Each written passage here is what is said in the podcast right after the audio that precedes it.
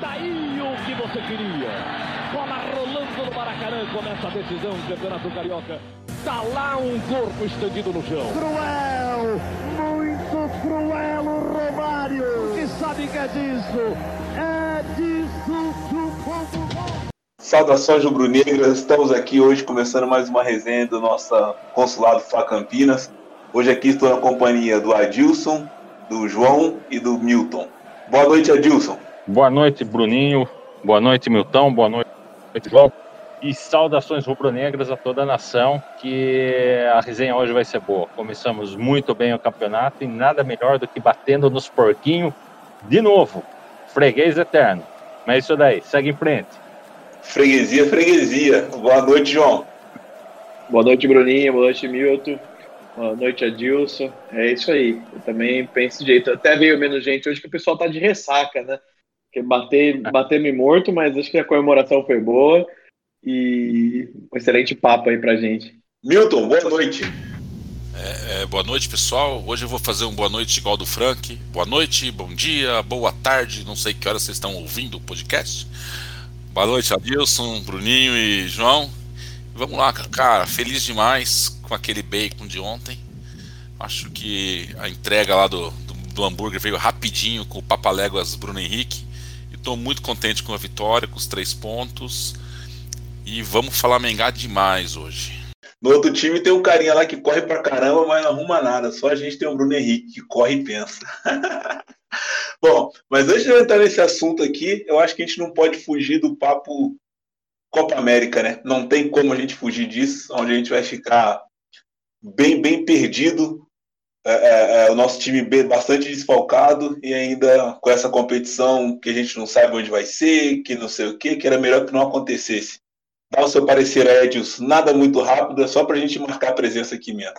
Bom, beleza. Como é já esperado, e aqui o, o, o, o pensamento, acredito que seja um só, devia ser postergado essa Copa América, porque sem sete titulares é muita coisa. O Flamengo vai pagar uma, uma conta muito alta pela Copa América. Não que eu não goste de Copa América, muito pelo contrário, gosto também. Mas é, a gente está na pegada do brasileiro para ser tricampeão do brasileiro e essa Copa América vai tumultuar tudo. Então, vamos cancelar a Copa América. Deixa para o final do ano, para o ano que vem. Não, estou junto com a Dilson. Eu acho que, em primeiro lugar, a gente não tem calendário para essa Copa América, né? Flamengo, principalmente, muito desfalcado. América é o Flamengo, temos jogador no Paraguai, temos jogador no Uruguai, temos aí todos os jogadores na seleção brasileira. Então, não, não tem cabimento. Era uma felicidade antigamente quando nossos jogadores eram convocados, né? Eu lembro quando eu era pequeno, ficava torcendo para um jogador do, do Flamengo estar tá na lista de convocados para qualquer competição da seleção, seja amistoso, seja Copa América, enfim, qualquer tipo de campeonato. Hoje é um martírio, né? A gente vê todos os nossos todos, toda a torcida indignada quando os, quando os jogadores são convocados. Parte disso muito devido ao calendário, né? Que é mal estruturado, mal feito. E essa Copa América durante a pandemia também tem um absurdo num país como o nosso, que ainda passa aí de 1.500 a 2.000 mortes por, por dia. Uh, acho que é inconcebível estava escutando vocês antes de, de, entrar aqui no podcast, estavam falando sobre ele jogar no, nos Estados Unidos. Eu acho que realmente era onde faria mais sentido, se fosse se manter mesmo assim. Eu acho que tem países que já estão quase saindo do lockdown, ou na Europa, algum país já que já esteja, né, Israel, sei lá onde. Mas aqui no Brasil e na América Latina, nenhum lugar tem condição de, de, de, de fazer esse evento. Bom, eu acho que nessa questão de Copa América é isso aí. Gente, é o seguinte: Copa América, para mim, assim como todo esporte, né, tem que ter público. Um esporte, um campeonato de seleções, onde você vai envolver país, você vai parar o país para ver o jogo da seleção brasileira como uma Copa do Mundo, como uma Olimpíada. Não ter público é o cúmulo. Esse é o meu ponto de vista. É, por isso eu acho que a Copa América não tem por que acontecer. Né? Uh, o prejuízo para a Comebol, tendo ou não tendo, já vai ser enorme. Então não tem motivo para ela não adiar isso para o ano que vem, por exemplo, no ano que vai ter é, é, público. E antecipa a, a, a classificatória das eliminatórias, por exemplo. Em vez de fazer jogo da eliminatória em abril, para ser a Copa do Mundo no, no, no, no, final do ano que vem, né? Porque lá no, no Qatar vai ser no fim do ano. Antecipa os jogos eliminatórios agora, faz aí duas rodadas como está sendo feito e joga a Copa América mais para frente com o público. Aí você volta a buscar o interesse das nações nas suas seleções. Hoje a gente está aqui, a torcida do Flamengo fez um protesto em função da convocação do Rodrigo Caio. É, é, se a gente for pensar, é inconcebível a gente torcer contra os nossos jogadores serem convocados. Mas o que a CBF faz é jogar a torcida do povo contra a seleção. Se você pensar é, de uma maneira grande, o povo só torce para a seleção na Copa do Mundo. Fora da Copa do Mundo, todo mundo quer que o, que o, que o Brasil caia fora. Eu torço para o Brasil cair fora da, da, da Copa América o mais rápido possível para os caras jogarem. Os uruguaios, talvez a mesma coisa para os caras voltarem para os times uruguaios e irem os outros países. Então, assim, fica inconcebível a gente ter que torcer contra a nossa pátria, contra a nossa nação, só por ter um interesse tão pequeno. É, esse é o meu ponto de vista. E eu tô vendo ali que o nosso amigo Adriano, ele estava preso na Blitz. Aí estava fica fora, saindo fora da, de casa, né, no, no horário do lockdown. A polícia prende, né? Então ele foi liberado agora, ele chegou considerações gerais e comentários sobre a sua opinião sobre a Copa América. Adriano, boa noite. Boa noite a todos, novamente por aqui. Muito feliz, como eu gosto de falar sempre, né? É muito bom, é muito prazeroso falar do Flamengo. Mas, né, quando falamos de Flamengo, também existem assuntos periféricos e pertinentes que são necessários que a gente fale também, né? Que acaba que faz, faz todo um sentido a gente falar e é, é um contexto também do, do nosso futebol.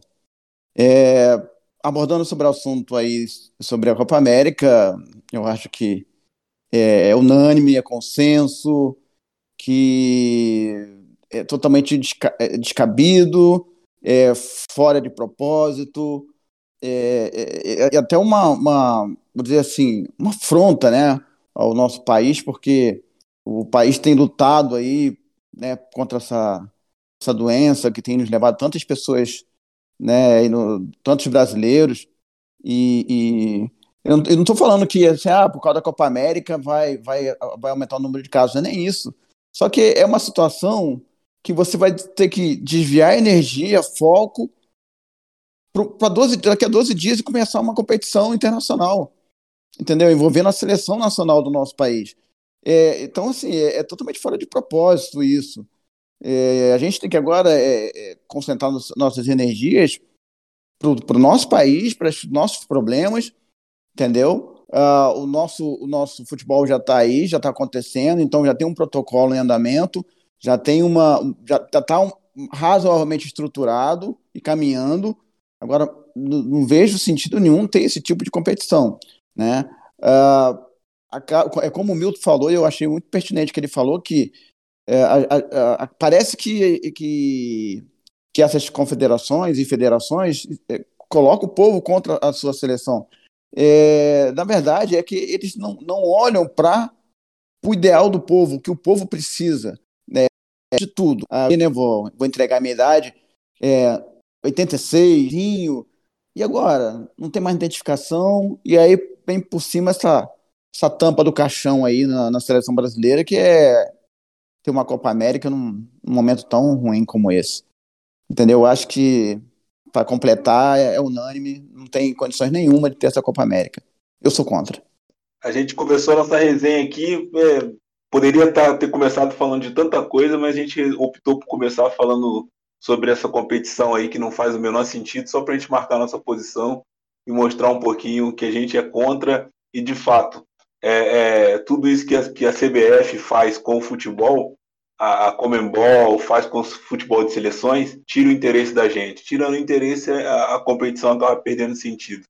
Agora vamos passar porque é bom, né? Vamos falar de porquinho, né? Todo mundo vai comer bastante porquinho pururuca, todo mundo tomou uma cachaçinha, comendo aquele torresminho gostoso ontem, né? Então vamos, vamos falar do jogo, né?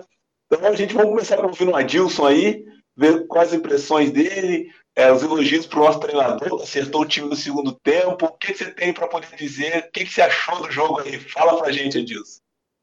É, vamos lá. Seguinte, felicidade total. começamos muito bem o Campeonato Brasileiro. E por que muito bem? Porque a gente, querendo ou não, os Pepa é um, é, é, é um, um concorrente ao título. Pelo menos no papel é, é, um concorrente ao título. E já de cara, a gente já pega ele, já dá uns tapas na bunda, já põe mais uma vez o peso na costa deles de que perderam de novo, né? Tem muito tempo aí que, que os porcos não, não, não ganham da gente. É, eles estão colecionando grandes frustrações contra o Flamengo, né? Só faltou o Abel cair, né? Só faltou o Abel cair ontem, que daí seria quanto? O terceiro, o quarto técnico, né? Que a gente derruba deles. E, enfim, e, e tá virando engraçado, assim, na boa, tá virando um meme muito bom de se falar o jogo pós-Palmeiras. E, claro, uma hora possivelmente o Flamengo perca, mas, enfim, é, vou colocar só falar rapidamente segundo tempo, é, em posição dentro de campo. É isso que o Flamengo fez, é isso que o Flamengo sabe e tem a capacidade de fazer. É, em relação a gente estava comentando um pouco aí do, do, do, técnico, fez o trivial positivo, o técnico.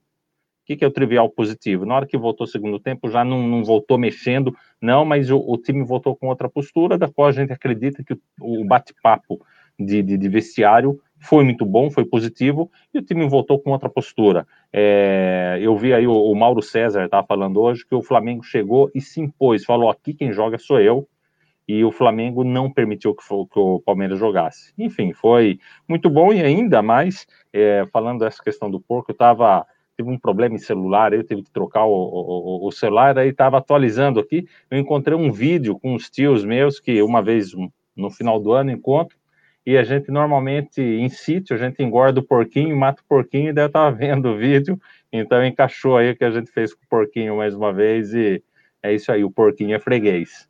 Passa a bola. Olha, uma das coisas que mais me deixaram feliz com esse jogo foi a volta de uma defesa consistente. Né? Acho que o Diego Alves é um monstro.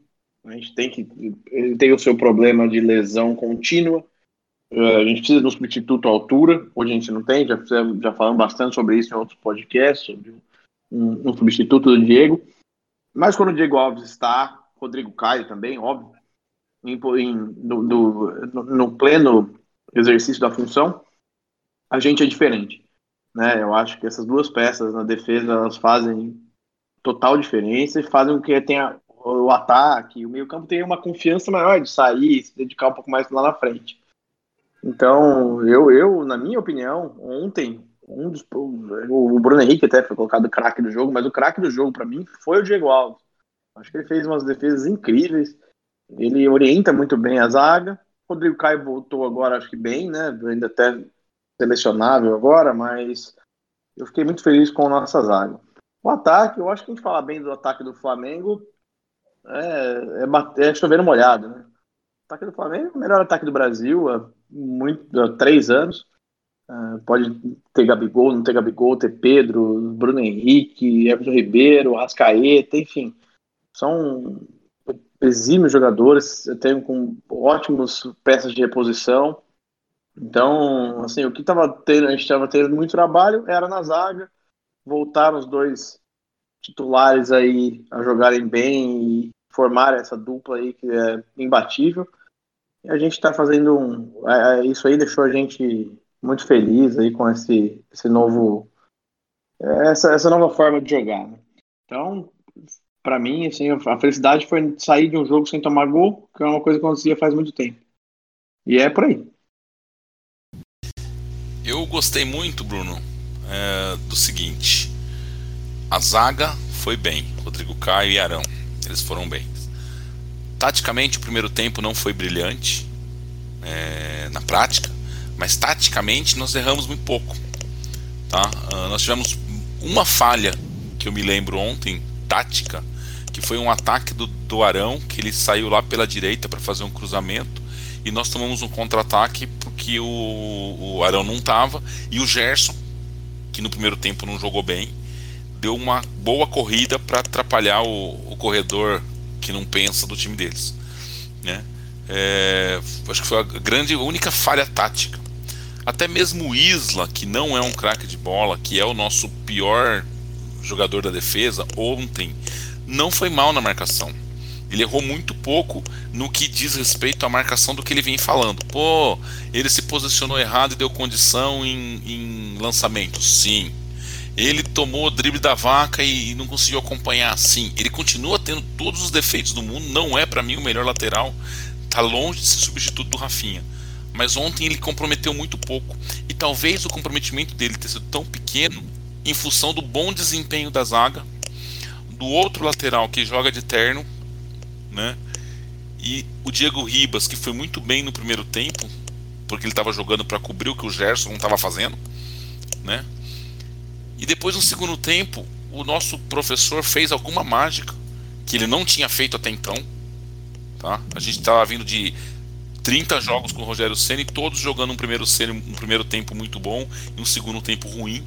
E esse jogo foi ao contrário. Nós jogamos um primeiro tempo burocrático, chato, sono né? Parecia que ia ser reprise daquele jogo de quinta-feira na Libertadores.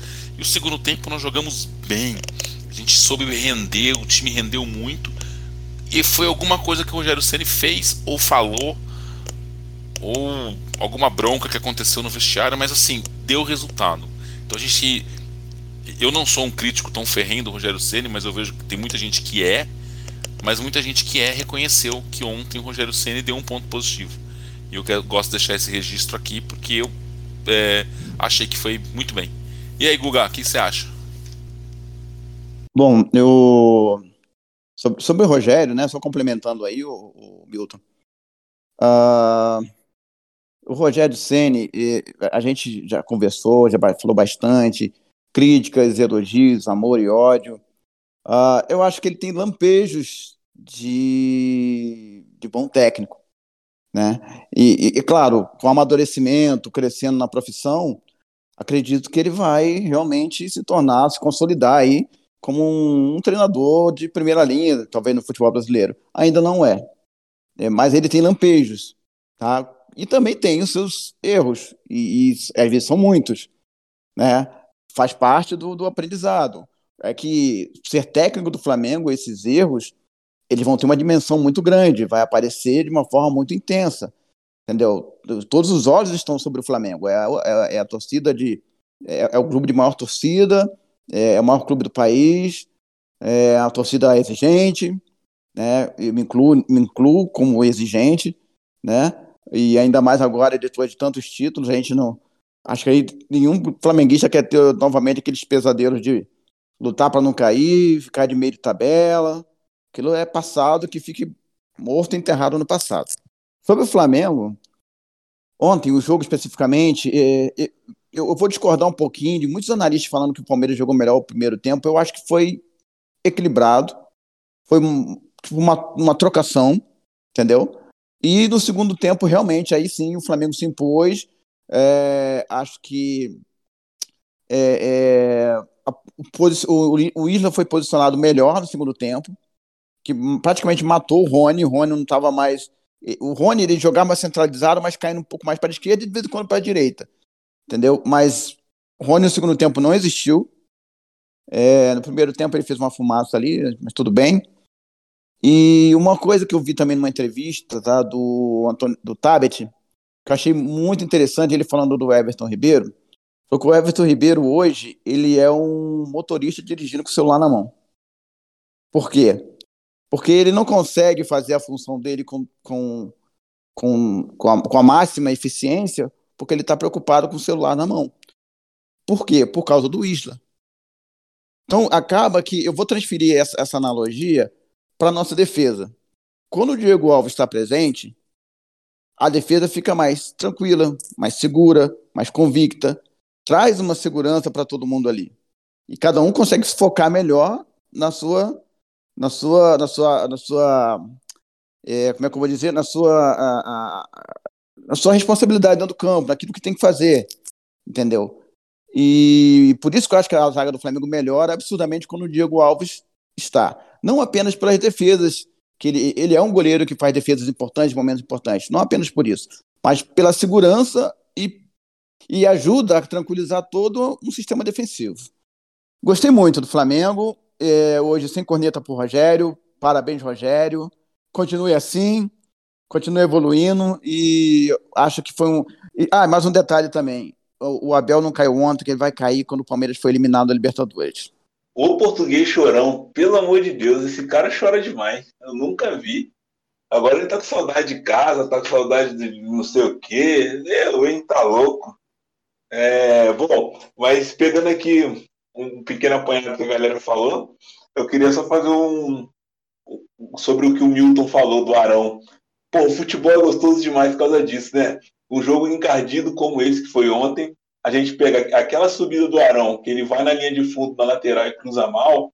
Porra, na hora que o Arão partiu, eu falei, cacete, isso é bom para quebrar a defesa, de, quebrar uma defesa. Daí ele foi, ele de fato, ele conseguiu quebrar a defesa, ele chegou no fundo e cruzou mal. Só que a gente deu azar que o cruzamento mal dele, o Palmeiras foi muito inteligente e usou aquele espaço para poder armar uma das jogadas mais perigosas que eles tiveram, né? Que foi aquele chute do Rony. Então é, é isso, né? O futebol é muito mais do que do que do que é, é, é individualidade, do que é, um jogador tá bem, o outro tá mal, um treinador tá só com a mão no bolso, um treinador tá fazendo gestos, é muito mais do que isso, né? O futebol hoje em dia é quase um xadrez. Então, assim, é, e, isso que deixa o futebol gostoso de ver, né? É, é, eu gostei muito do segundo tempo. Eu acho que todo mundo também gostou. É, o, o Adilson, para você, quais foram os jogadores que mais se destacaram nessa partida aí? O que, que você achou do, do, do desempenho é, individual? Primeiro tempo, em particular, primeiro tempo, Diego Alves, monstro. Absolutamente monstro. Aquela defesa que ele fez foi do caramba para não falar do caralho, eu não gosto de falar palavrão. Então foi do caramba aquela defesa e, porra, foi sensacional porque é, tá bom, ah, a bola bateu nele, bateu nele porque ele ocupou espaço, né? Imagina um muralha naquela bola, o que que ia acontecer? Ia aparecer um frango depenado, né? Ali tremendo na frente e ia pegar a bola no fundo da rede. Ele não, cara, fez o, o, o que manda é o protocolo dos goleiros, se esticou e foi muito feliz que é, ocupou um espaço onde foi a bola e mérito total do cara. Além disso, comandou a, a zaga, uma vez mais, comandando a zaga, dando direcionamento. É, o ponto aí negativo, falando da zaga em primeiro, em, em, em, no primeiro momento, foi a vacilada que o Isla deu, nesse mesmo lance quase saiu o, o gol dos caras. É, mas, no geral, Isla, é, com grandes oportunidades de melhorias, eu diria dessa forma, não vou criticá-lo, vou dizer que ele tem muita oportunidade de melhoria. O, do lado esquerdo, o cara é, é surreal, né? Tá jogando muita bola, muita, muita bola. E o miolo de zaga se comportou bem. Aí do meio campo para frente, a gente sabe, é, aí é, é, é, é, festa, né? A gente falar do meio campo para frente. Tem jogos que não vai bem, igual o último, é, é, é raro até isso acontecer, mas do meio campo para frente sempre a capacidade de criação acontece, é, enfim, e, e, assim, em particular, eu, o outro patamar, o Bruno Henrique, então, uma vez mais, está tá voltando a ser o Bruno Henrique aí que, que a gente espera, e uma belíssima jogada, e o Pedro como centroavante, centroavante, guardando sem perdão. Né? Foi uma pena aí só também para pegar o final, para a gente tinha que ter um, um momento chaves né, no, no, no jogo, aquela jogada do nosso amigo Michael. Aquilo, cara, aquilo é, é, é para entrar em vídeo cacetada, né? Aquela jogada. Assim, a gente só não foi a loucura porque a gente tá ganhando o jogo e aquela bola não, não, não interferiu no resultado. Senão a gente tinha que matar aquele cara, né? Mas enfim, só no, no final sobrou Ali eu não sei se é, se é Chaves ou se ele é Didi Mocó, eu não sei o que é aquele cara, é, porque vou te falar, meu, é, é muito cômico. Mas é, é isso aí. O pior é que na hora que ele partiu com aquela bola, eu falei, ele vai meter o gol, vai calar a boca de um monte de gente, ele vai meter o gol, ele, vai... ele não soube o que fazer com a bola.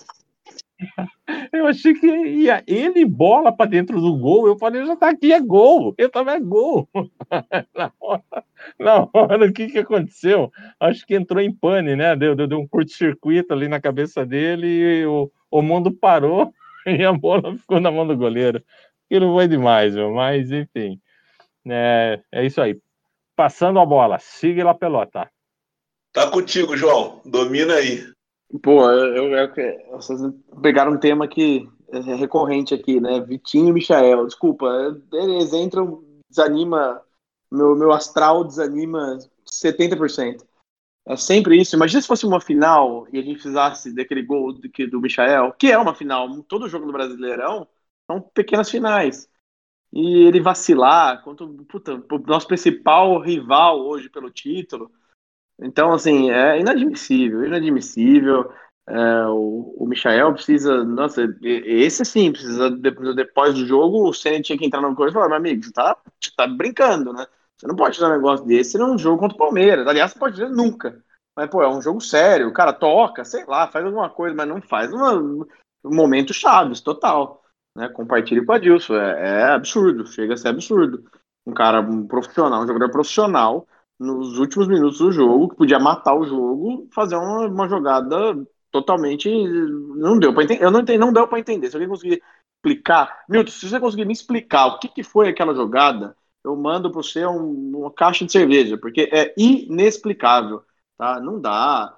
É, é, sempre assim, aí a gente vai voltar, aí vai pegar o Cuiabá daqui três, quatro rodadas, aí ele vai jogar pra cacete, aí o Vitinho vai meter um golaço, e a gente vai falar, não, peraí, não é tão assim, tão errado, não tão errado, os caras nunca funcionam em jogo bom, é sempre isso, e a gente dá uns descontos, porque às vezes tem os lampejos bons, e a gente fica, puta, mas os caras até que são bons, estão aprendendo. O Vitinho eu já danei. Michael ainda eu acho que o primeiro ano, tá indo no segundo ano agora, eu acho que ainda faz essas cagadas aí, mas eu acho que a gente pode recuperar. Agora, eu assim, até eu, passo a bola pro Milton aí, questão da, da não sobre o miolo de zaga, não sobre os zagueiros que nós temos hoje, nem sobre o goleiro, mas eu falo assim, Milton, o que você acha? Principalmente do, do, da reserva de zaga, né? Assim, eu acho que você vai compartilhar comigo, a gente não tem, mas e aí? Como que a gente vai? Alguns, alguns blogueiros aí, youtubers, jornalistas, falando muito do descompromisso do Bruno Viana, que veio imposto para a diretoria. Também eu li isso, agora não vou lembrar quem falou, mas que Bruno Viana veio imposto para a diretoria, não foi uma escolha do Rogério Ceni.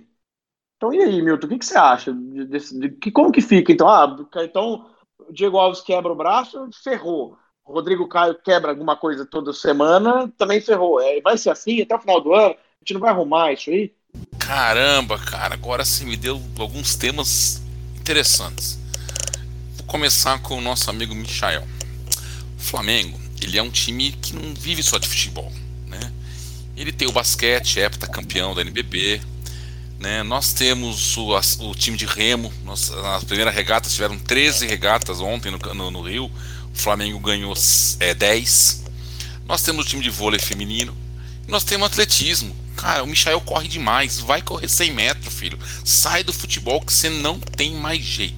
Vai pra... A hora que ele entra com aquele cabelinho assim, caindo no olho, você fala, cara, ele não enxerga bem, não consegue jogar e só joga com o olho porque o outro, o cabelinho cai no olho assim. Não, é, é, é inaceitável, é, é, beira o ridículo aquele lance de ontem, o Adilson foi muito feliz. É, eu aqui falei assim, puta, que golaço que esse baixinho vai fazer. Eu, vou, eu já tava ponto no grupo, assim, que eu ia zoar todo mundo. Os, os corneteiros, né? Ah, quem fez o gol! Porra, não deu nem, pra, nem me divertir com a galera no, no gol, no jogo não deu, porque o baixinho lá, putz. E pra que ele é baixinho, você fica pensando no Romário, né, cara? Não dá pra comparar, né? Ou dá? Alguém acha que dá pra comparar? É sacanagem, né? Comparar só, só no tamanho, porque no resto Puta merda. Bom, sobre o assunto Zaldo. Vou fazer igual o Portela aqui, hein? Bruninho, essa aqui é pro quando o Portela ouvir ele ficar assim: Pô, o Milton comparou o, o Michael com o Romano, cara. O Milton tá louco, cara. Portelinha, um abraço, cara. Coração. você sabe que eu não tô. É só uma sacanagemzinha, não dá para comparar, né? O craque Romário com o Michael. Falar um pouquinho da zaga, cara. É, vocês sabem que eu sou um defensor muito sério do Arão na zaga. Eu brinco que o Arão, para mim, é o melhor zagueiro do Flamengo. Tá? Não é que ele é o melhor zagueiro do Flamengo. O melhor zagueiro é o Rodrigo Caio, todo mundo sabe. O Rodrigo Caio joga jogo sim, jogo não. Por causa disso, ele está sem tempo de bola. Ele fez uma falta no segundo tempo muito perigosa, porque estava com o corpo torto, ele está jogando na esquerda, está com o corpo torto, não sabe chutar de esquerda, chutou com direita, só acertou o cara. Mas também porque está sem tempo de bola. se a gente for parar para pensar o pênalti que ele fez nos, nos jogos passados aí, tanto no Palmeiras, lá na Supercopa, foi por falta de tempo de bola que ele teve que agarrar o cara. Depois, no jogo passado contra o Fluminense, ele deu um pontapé no cara porque tá sem tempo de bola. Assim, o cara precisa jogar para ter tempo de bola. Hoje, o nosso melhor zagueiro é o Arão.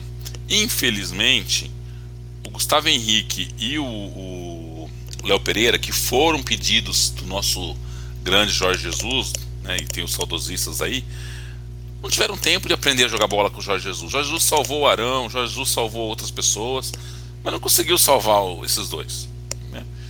E o Bruno Viana não foi uma escolha do Rogério Ceni mesmo. Mas a gente apostava que ia dar certo, porque os outros dois, Gustavo Henrique e Léo Pereira, não estavam dando. E a gente foi com fé, falou, puta, esse vai dar. E queimamos, queimamos a língua de novo. É, então eu vejo uma situação que as pessoas falam assim, pô, o Arão não é zagueiro Várias pessoas falam isso, e eu concordo, não é o zagueiro. Mas hoje ele é o nosso melhor zagueiro. Quer queiram, quer não. Ninguém aqui tem é, coragem de falar assim: põe o Gustavo Henrique. E a pôr o Gustavo Henrique para correr com o Rony ontem? O Gustavo Henrique ia conseguir sair? A gente tem um problema muito sério que a gente tende a sair mais pela esquerda, porque o Felipe Luiz sai melhor com a bola do que o Isla. A gente vai colocar do lado direito um zagueiro que não é tão bom a sair com toque de bola. Aí nós vamos deixar claro quando nós vamos sair. Então vai ser muito complicado. Eu acho que nós temos que pensar assim em salvar os zagueiros.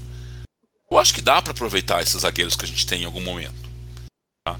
Mas neste momento, esse, esse time que foi montado pelo Rogério Ceni de 1 a 11 é o time da vez. Né? E ontem, vou falar, quem se destacou? O Henrique se destacou, Acho que o Bruno Henrique melhorou muito no jogo de ontem em relação aos outros, mas principalmente por causa do Pedro.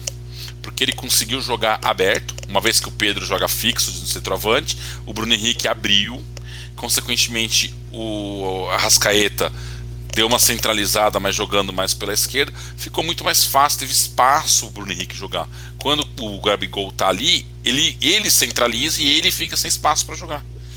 Tá? Então fica mais difícil com o Pedro fixo, referência lá no meio da área, sobra espaço para que ele jogasse, para que ele jogue, né? Então esse é o primeiro ponto. Então, para mim o Bruno Henrique foi um grande destaque. Eu achei o primeiro tempo do Diego Ribas muito bom. Ele perdeu um tempo numa bola que gerou um, um, um contra-ataque. Né? Ele foi matar a bola e aos campos molhados a bola passou embaixo dele. Eu acho que foi uma grande falha do Diego Ribas, mas de maneira geral ele foi muito bem no primeiro tempo. Né? E acho que o Arão foi muito bem e vocês sabem, eu sou defensor dele.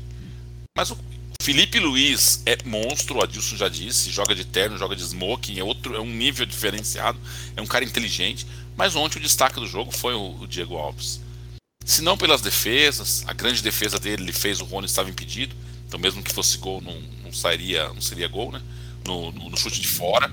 A outra defesa que ele fez com os pés ali dentro seria gol, foi uma grande defesa. Ele fez mais umas duas ou três defesas importantes, mas muito mais do que isso, ele organiza de trás a defesa. Coisa que o, o menino lá, o Gabriel Batista, que tem jogado bem no gol, não consegue fazer. Né? Coisa que alguns jogadores, alguns goleiros não conseguem ter poder sobre a defesa do nível que nós temos, porque não tem o peso de ser um Diego Alves nas costas. Então, para mim, o grande nome do jogo ontem foi o Diego Alves. O que, que você acha, Guguinha? Vamos eu, eu torço muito, assim, ó, 15, 15 milhões de euros no, no Michael, 20 milhões, 10 milhões, e leva o Michael, e o Michael fica rico, entendeu? E, cara, e, e resolve a vida dele e da família dele, entendeu? Ele, no mundo árabe, talvez até na China, a correria dele lá, ele pode até se dar bem, virar um ídolo lá e, e fazer um bom pé de meia e, se, e ajudar si próprio e a família. Agora para o Flamengo, que precisa de mais. É, sobre o outro assunto é sobre Arão na zaga. Milton, você está me convencendo.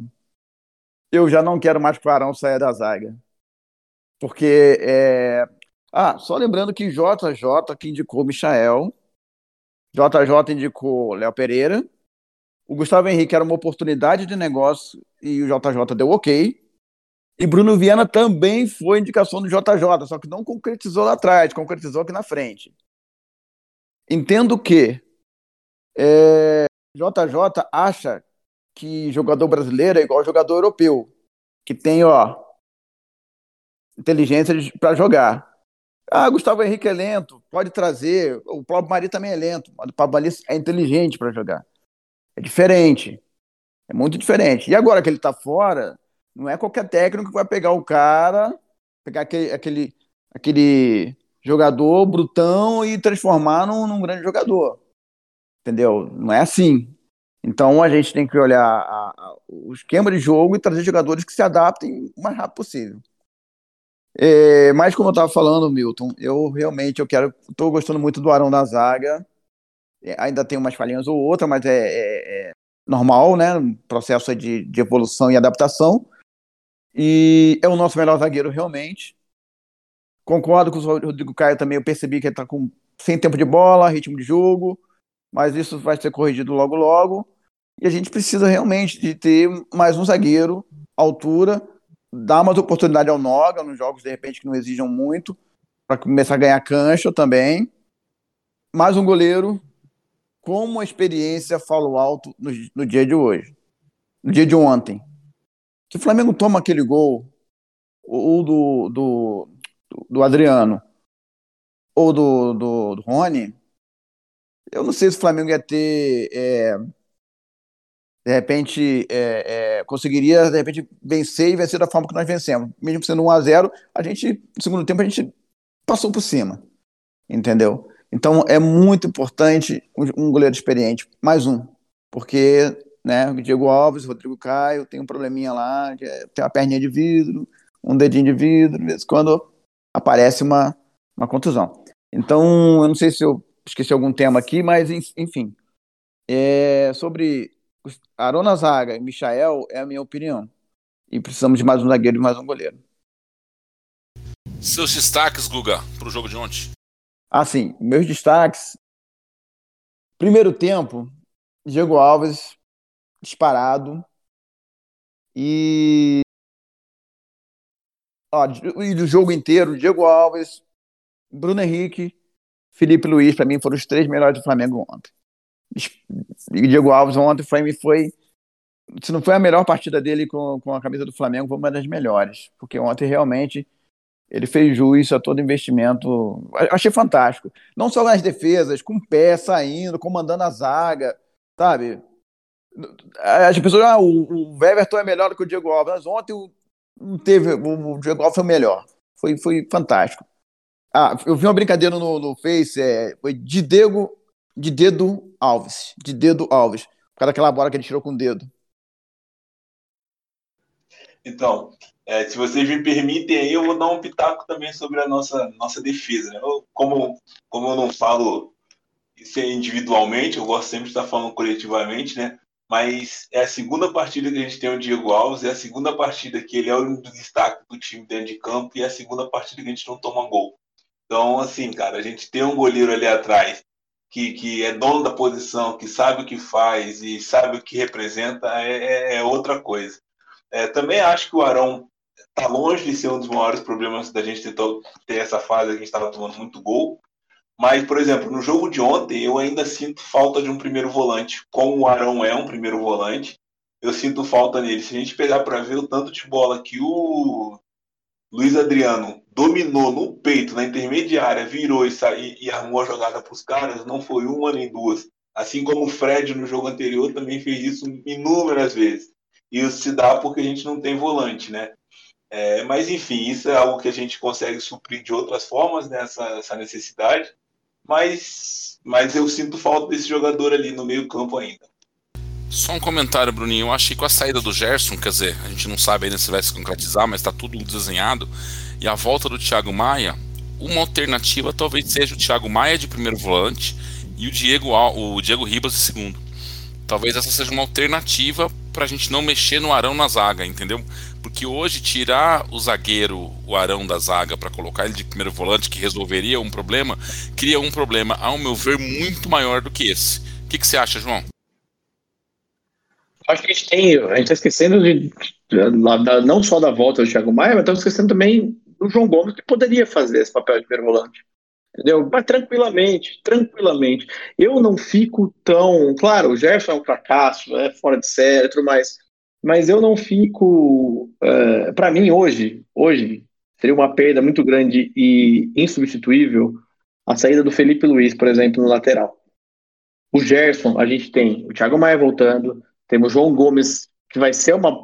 Escuta o que eu tô falando, o João Gomes vai ser uma próxima grande venda do Flamengo, da história do Flamengo. Mais que o Gerson. Tá? E que, que pô, o João Gomes joga, joga, demais, joga muito, joga, mas joga muito, muito mesmo. Então ele consegue fazer esses papéis. A gente tem volante. Eu, tô, eu até fiz questão de abrir aqui enquanto a gente estava falando, para dar uma olhada no elenco do Flamengo, fazia tempo que eu não. A gente sabe, às vezes a gente esquece, né? Na zaga, por exemplo, é uma coisa que também é, tem uma dificuldade, o Rogério sempre tem uma dificuldade de colocar, é dar um espaço pro Tuller.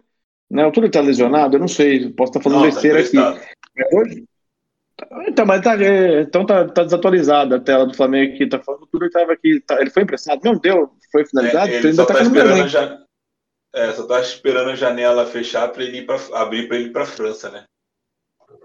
Mas tá, mas tá no elenco ainda. Ah, mas já nem joga mais.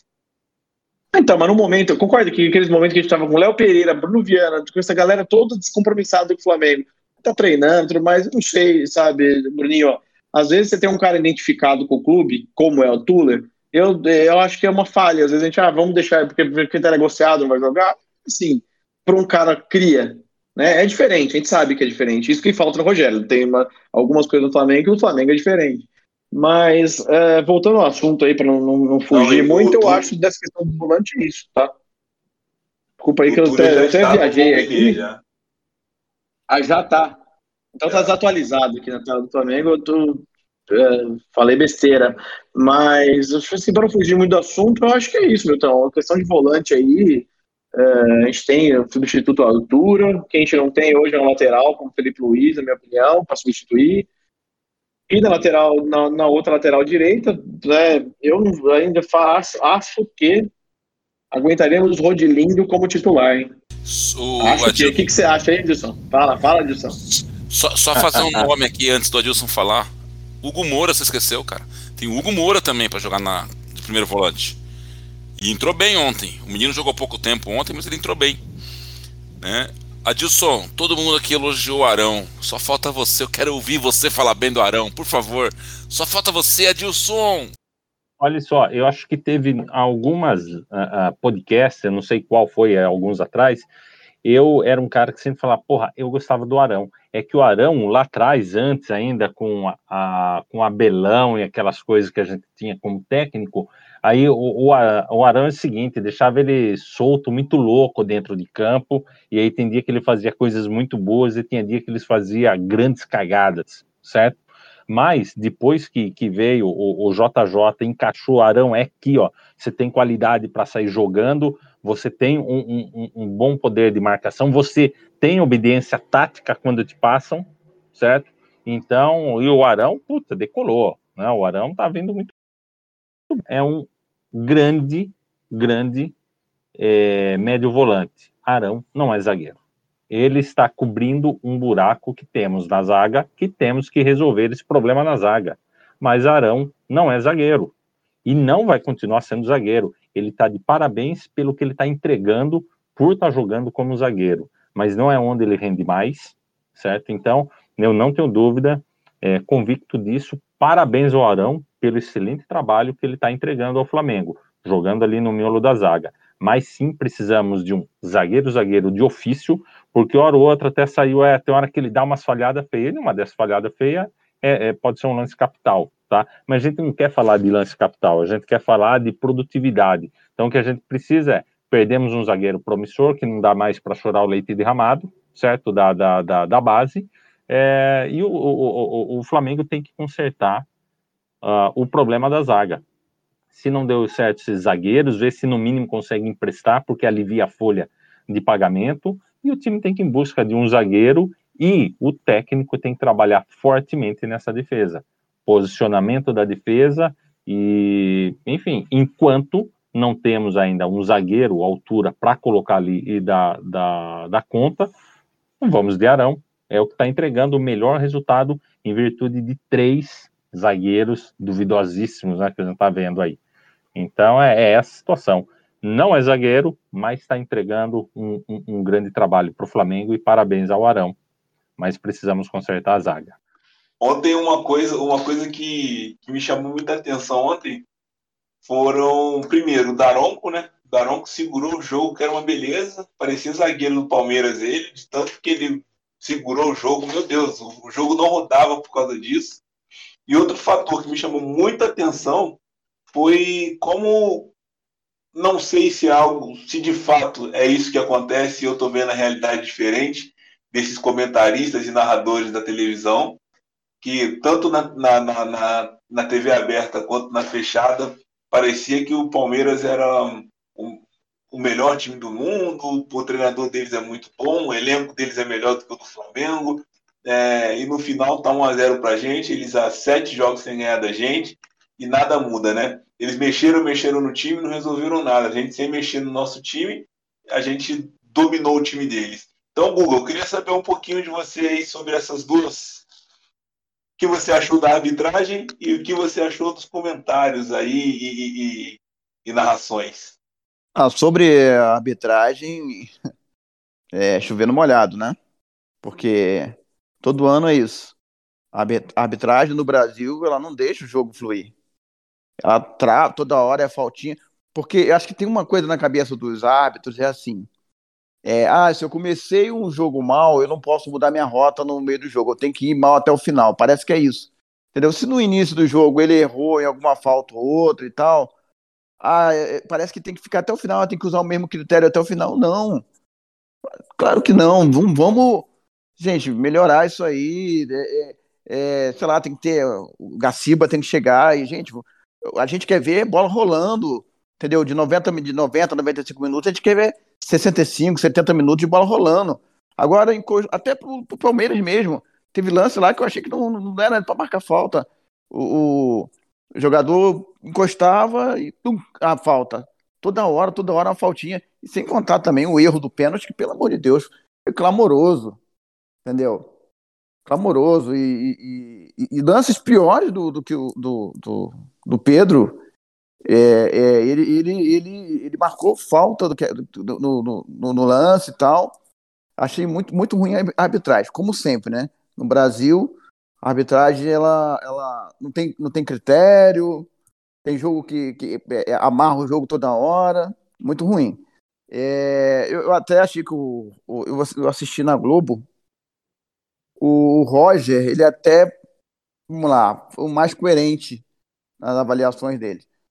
É, mas é sempre assim, sempre assim. Parece que, que quando um time, é, um adversário do Flamengo, ele consegue, em algum momento, ter uma, uma vantagem sobre o Flamengo, é, é colocar o Flamengo em risco, em algum momento, é, aí pega aquela situação e dá um, um, uma dimensão grande para aquele feito.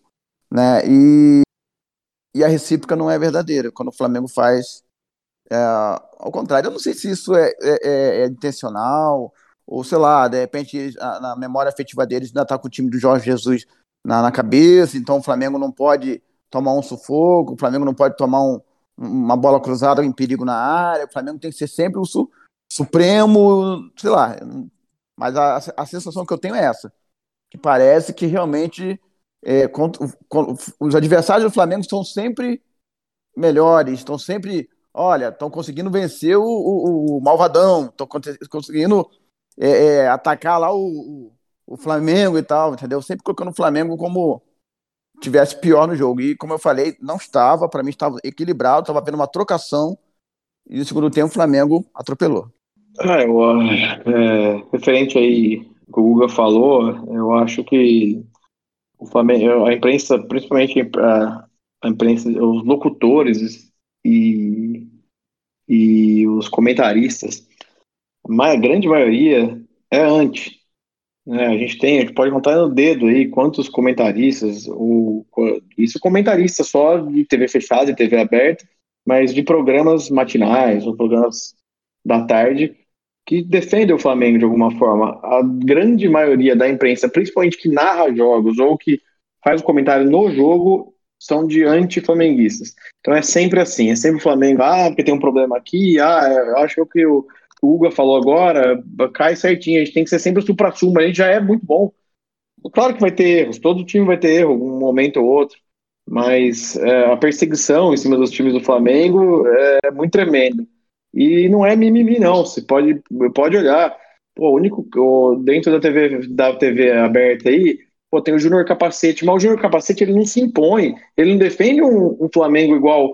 Porra, que eu, eu não gosto, um Casa Grande, por exemplo, fala tipo, opiniões, mas às vezes né, dando aquela ajudada, explicando o que acontece no dia a dia, porque ele conhece como funciona o Flamengo. Pô. Ele podia ser um pouco mais incisivo.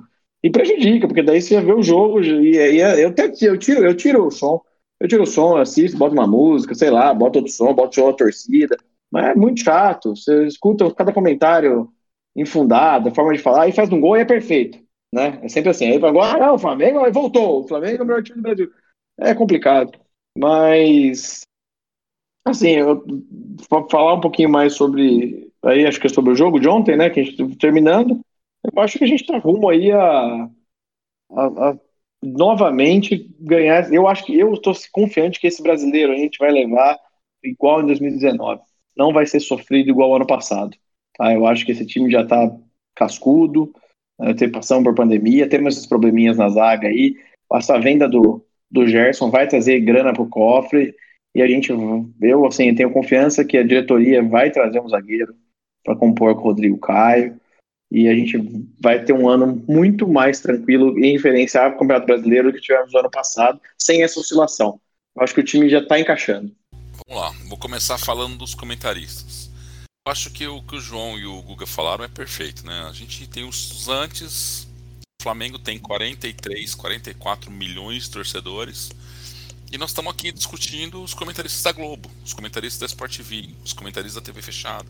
É isso que eles querem, eles querem aparecer. E a gente dá essa audiência para eles, entendeu?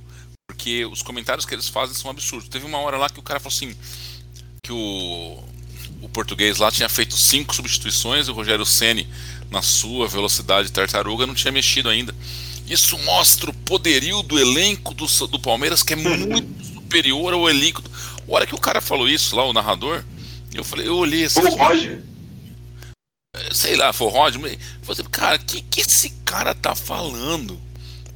Eu até concordo que o Rogério Senna tem uma dificuldade agora que ele olha para o banco e o Pedro não está ali, né? Que é a primeira reação dele, por o Pedro. Eu até entendo isso, mas é, é, o Pedro já estava jogando.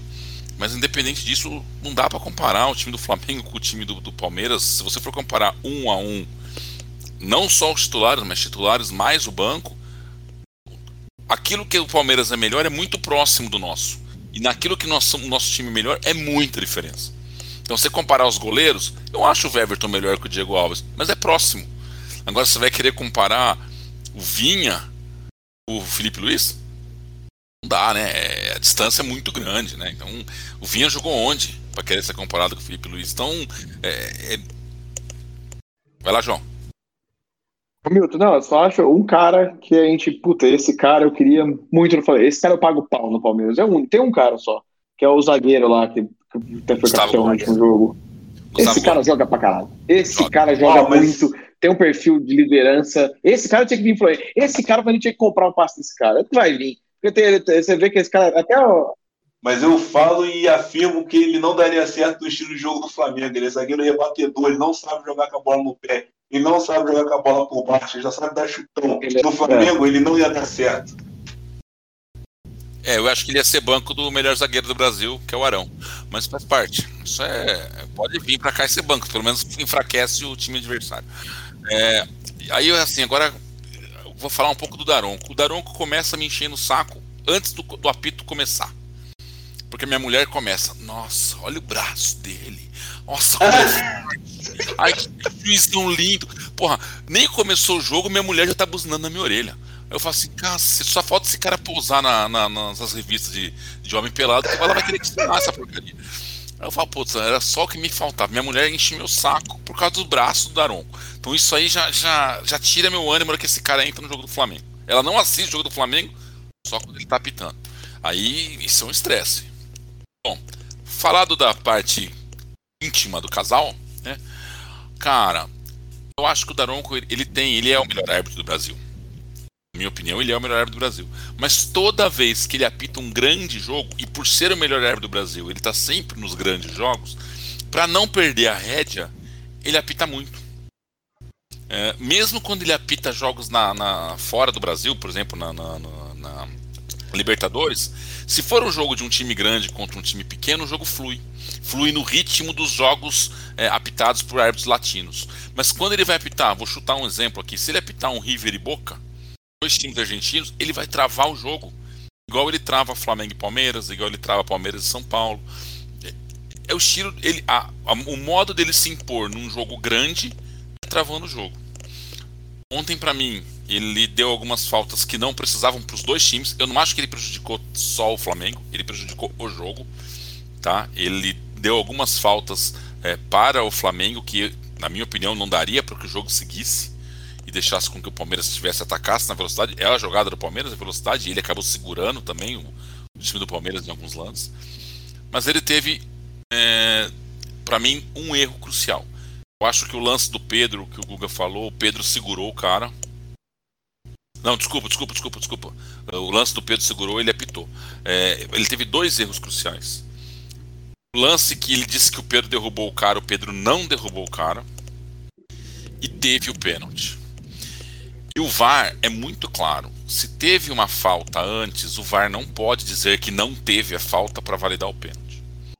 E o pênalti foi tão claro que o correto seria o quê? Ele apita o pênalti. E se teve a falta antes, o VAR chama e ele anula o pênalti porque teve a falta antes.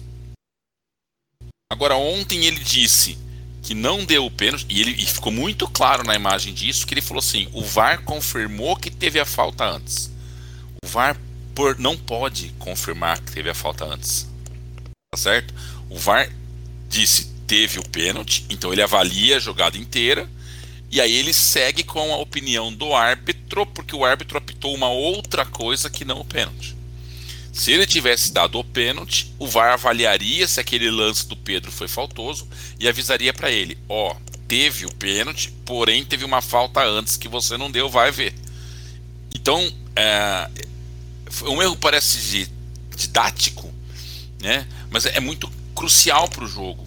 O Flamengo poderia abrir 2 a 0 naquele lance um pênalti que foi muito claro, tá certo? E ao mesmo tempo ele marcou uma falta que não foi nada. Então eu, eu achei que ele essa mania de querer travar o jogo para poder se impor, ele com, com a, o apito que ele tem, ele não precisa disso. Eu acho que está na hora dele encarar que ele é o melhor árbitro do Brasil, bater no peito e falar sou o melhor árbitro do Brasil e deixar o jogo correr em jogo grande também. Que não adianta ele ser o melhor árbitro do Brasil, como disse o pessoal aí, não menosprezando ninguém, em Palmeiras e, e, e, Fortaleza, Flamengo e Cuiabá, São Paulo e Ceará. Ele tem que ser o melhor árbitro quando jogar Grêmio e Inter lá no Grenal, definindo a final do, do Gaúcho. E lá ele tem que ser o melhor árbitro, não segurando, deixando os caras jogar. Essa é a minha opinião sobre o Daronco. Mas independente disso, não gosto, porque o estresse em casa fica muito grande quando ele apita. Fala aí, Adilson. Olha, Milton, é o seguinte, esse tipo de estresse não rola aqui em casa, não quem manda na bagaça aqui sou eu, eu, eu arrepio a, a parada aqui. Mas, mas, é o seguinte, o cara é um tanga frouxa, certo? Esse Daronco. É, para mim é, é, é, um cara que quer se aparecer em campo, tá? Ele não tá desfilando, ele tá pitando futebol. Então, é um outro que também precisa fazer o seguinte, brother, faz o simples. O simples é, deixa o jogo rolar e marca falta quando for falta. Agora ele estava com taquicardia, parece toda hora pitando, estava matando o jogo e foi ruim para os dois times. E em particular para nós, que ele anulou um, um pênalti, que só ele inventou isso, e que o VAR ratificou. Aí a gente entra na história do VAR. O VAR, galera, vai ser raro, posso até queimar a, a língua, e espero que sim, tá? Mas a projeção de VAR é tudo que for possível marcar contra o Flamengo vai ser marcado, certo? porque voltando, o poder paralelo existe e a gente está dando um tombo nesse monopólio que ainda tem muito poder, certo? Somos 42 milhões de, de, de apaixonados e de consumidores que a gente está mudando a, a cara e a história do, do, do futebol brasileiro. E aí o, o, o Império contra-ataca, literalmente. Então, é, a emissora com essa com esses comentaristas ridículos fizeram esses comentários sem pé nem cabeça nesse último jogo, que, pô, vai começar o jogo, tá bom, você tá assistindo legal, tô, a gente liga, tá assistindo, daqui a pouco começa os juízes comentar falar, para tudo.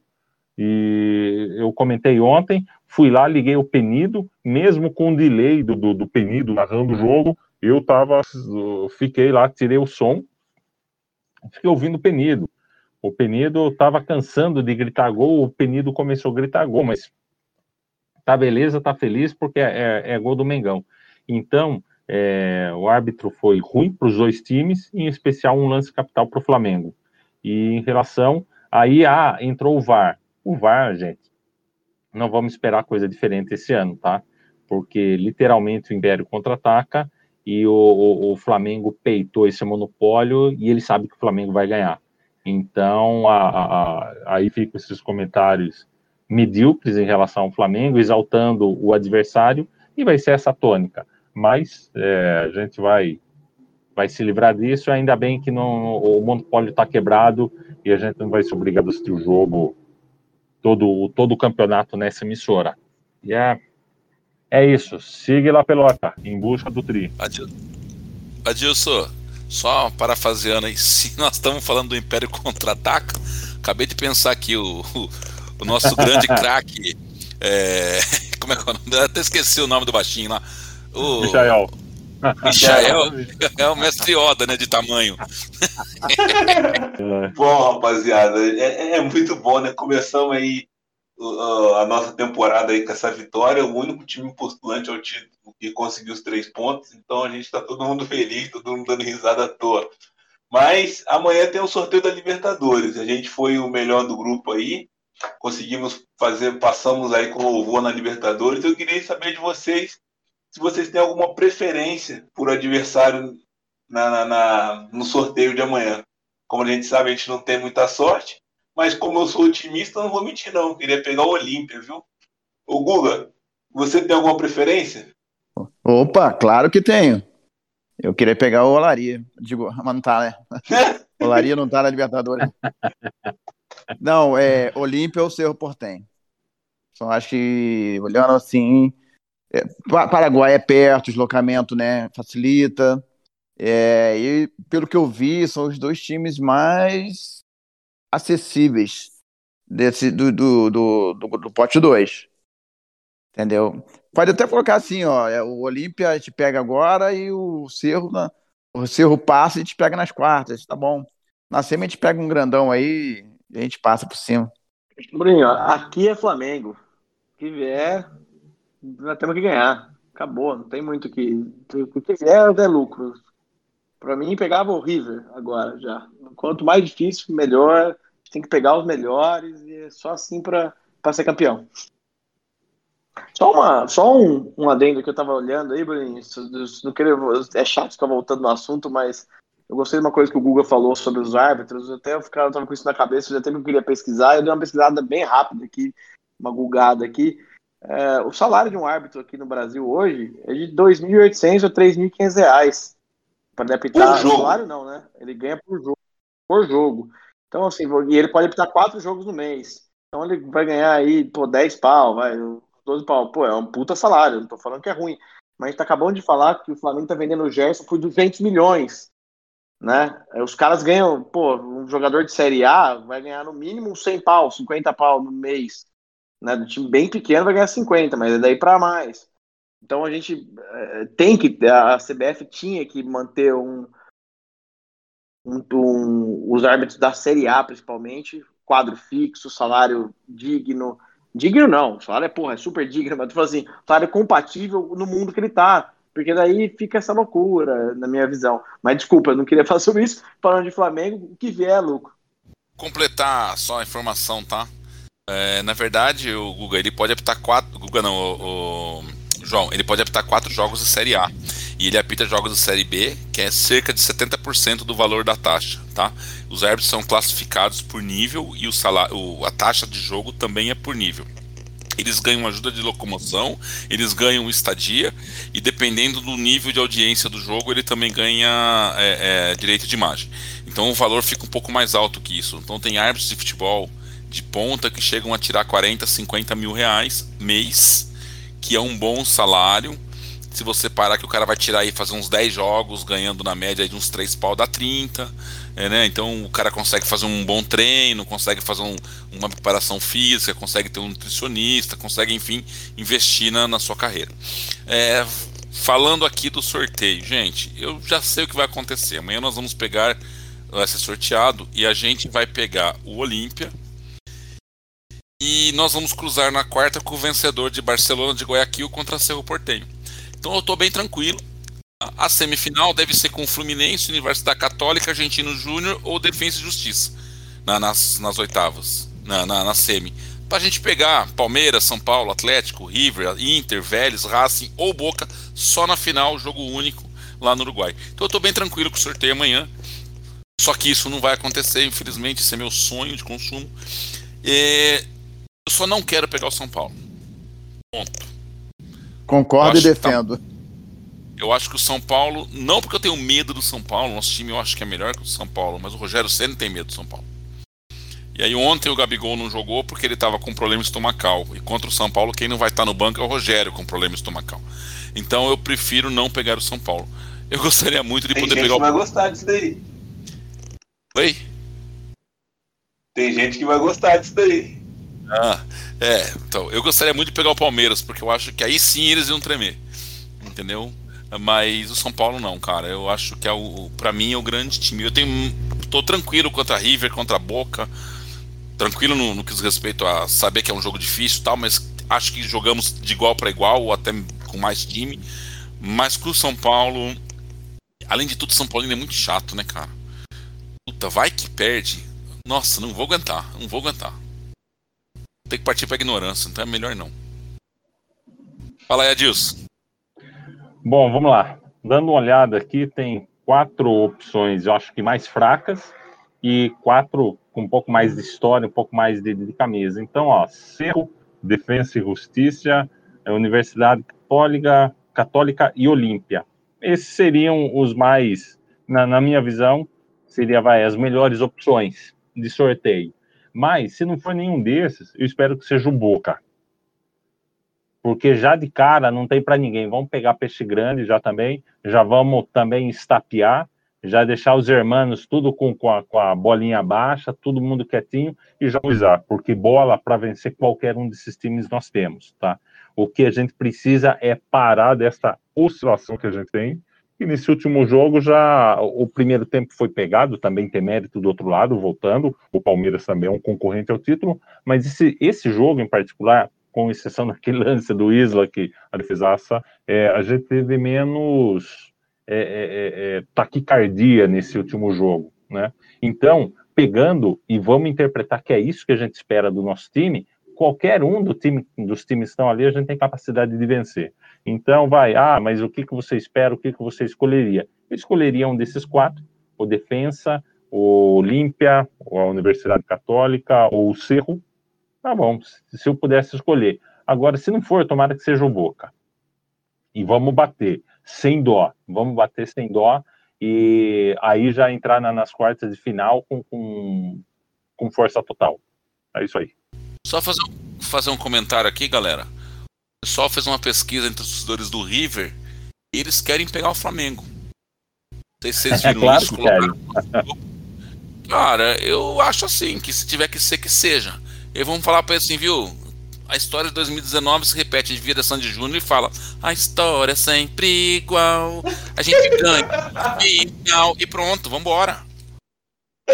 Ah, depois dessa, acho que é melhor a gente encerrar o nosso episódio por aqui. Já chegamos ao fim, estamos falando aqui há muito tempo. Bruninho, Bruninho, calma aí. Eu comecei falando que, não sei qual foi o lance, que falei vida longa ao rei, falei, não, não, não, para, para, para, que não é isso, mas eu já fiz a relação com a música do Jorge Benjó, né, que é, é do, do esporte bretão, né, que ele faz referência no, é o camisa 10 da Gávea, aí o cara entra com o Sandy Júnior para relacionar com o Flamengo, meu, tem que tomar, ó, meu, Tem que tomar os dois pés no peito do Milton, cara. Para com isso. Fala, Luga. Ô, Bruninho, é, mudando de assunto é, drasticamente, e, se for possível, é, a gente encerrar o podcast com uma narração do Januário de Oliveira de algum gol do Flamengo. É, eu pensei no, no, terceiro gol do Flamengo contra o Santos em 83, final do Brasileirão, gol do Adílio. Não sei se você consegue colocar no ponto aí. É, eu até coloquei aqui no meu computador, mas meu som do computador é muito baixinho. Não sei se vai ficar legal. É, então é isso, galera. Hoje falamos aqui de Flamengo, perdemos, perdemos não, né? Ganhamos muito tempo aqui falando sobre o jogo importante da semana.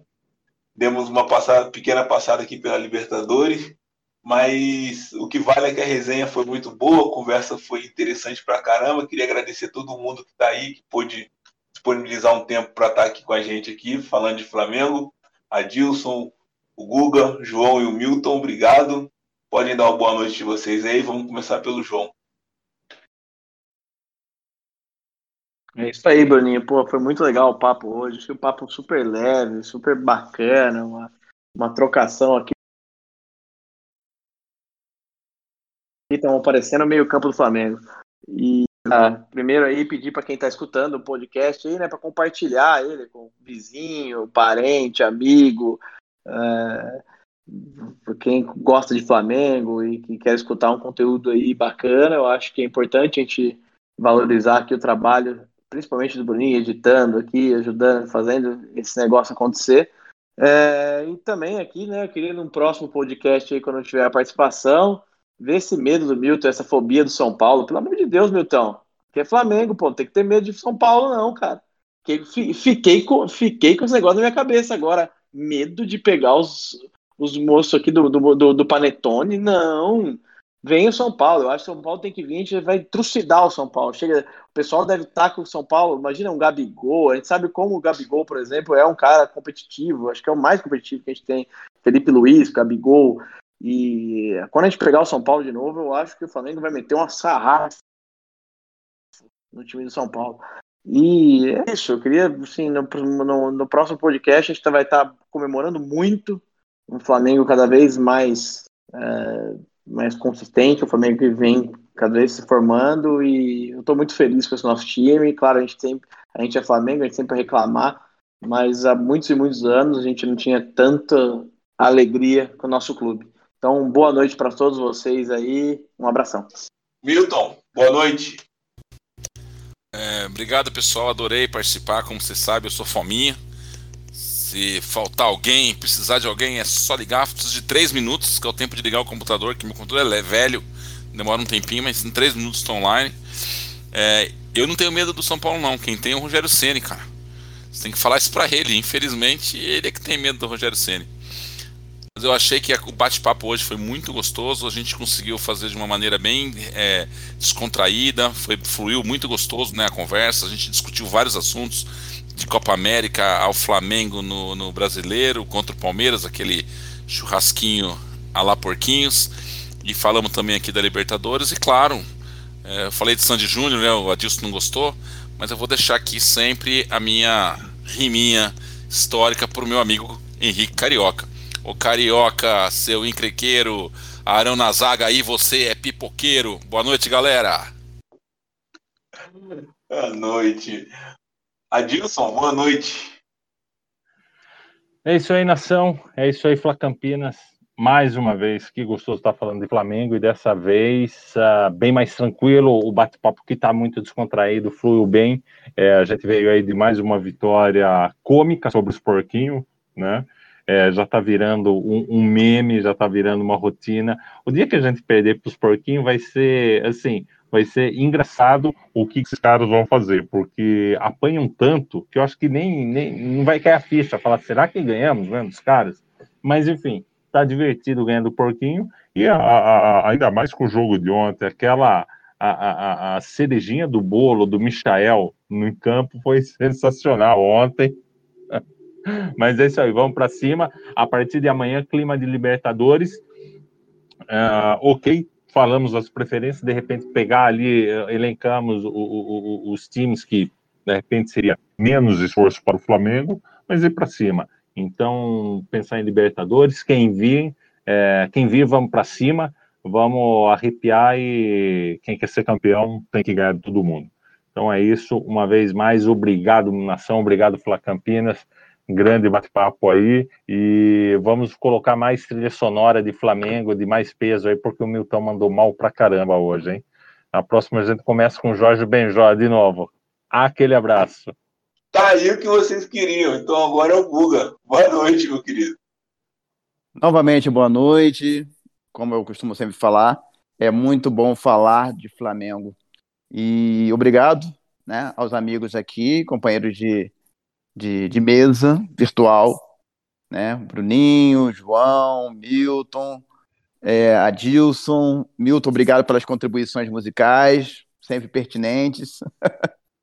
e Gente, pessoal, o ano vai ser um ano maravilhoso. Vai ser um ano rubro-negro novamente. Tenho certeza disso. Eu acredito muito, acredito no time. A gente passou por alguns momentos difíceis. Isso traz amadurecimento, traz crescimento e vamos colher frutos. Obrigado a todos, obrigado pela Campinas, obrigado à nação rubro-negra. É muito bom falar de Flamengo. Boa noite. Saudações rubro-negras, galera. Até a próxima. Mengo! Ganha do primeiro e do segundo.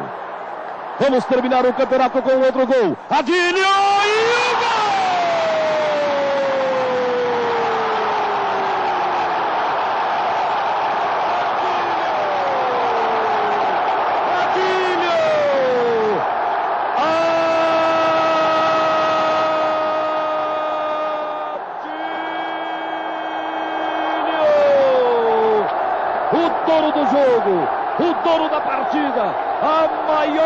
Figura do campo, como corolário, como encerramento da festa.